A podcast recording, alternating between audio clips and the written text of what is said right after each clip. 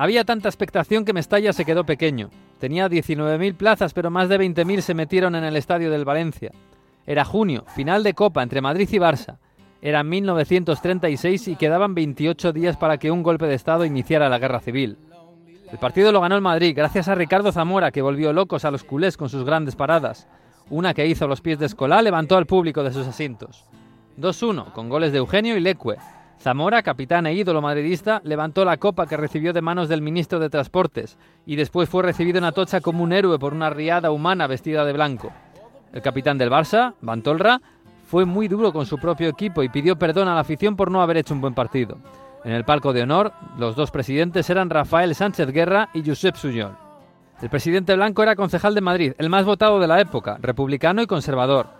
Cuando estalló la guerra permaneció en Madrid y se negó a viajar al exilio porque, insistía, él no había hecho nada malo. El club se puso en manos de sindicatos y milicianos y disputó partidos benéficos para apoyar al gobierno republicano.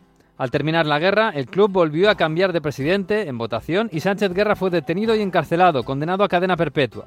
Sus buenos contactos en el lado franquista consiguieron mandarlo a Francia en el año 46 y volvió en el 59 para ingresar como fraile en un convento navarro, como le había prometido a su difunta esposa.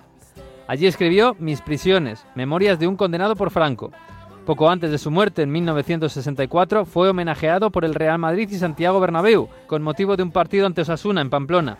Bernabéu había sido combatiente en el lado franquista, sin rango, había sido futbolista del Madrid y se había casado con la hermana de un compañero republicano. Y también había echado del estadio de Chamartín a Millán Astray a gritos, en una escena que se hizo célebre en la época. Josep Suñol era diputado de Esquerra Republicana de Cataluña en las Cortes y presidente del Barça. Estaba en Madrid cuando estalló la guerra y se desplazó a Guadarrama para dar apoyo a los milicianos que defendían la sierra. Llevaba encima 50.000 pesetas para pagar a los combatientes, pero fue interceptado por los rebeldes y fusilado en el monte.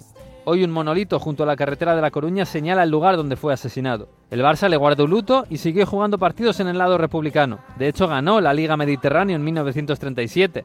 Después el equipo viajó a México para recaudar fondos y enviarlos al gobierno, pero muchos de sus jugadores se quedaron allí para siempre. El 3 de diciembre de 1939 la Liga Española volvió a disputarse oficialmente.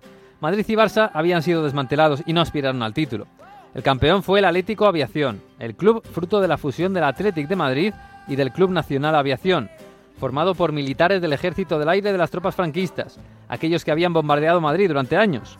El presidente del club era el comandante Luis Navarro Garnica. El equipo fue campeón dos años seguidos. El entrenador era Ricardo Zamora, el mismo portero que había sido capitán del último Madrid republicano campeón de Copa, de Copa del presidente de la República.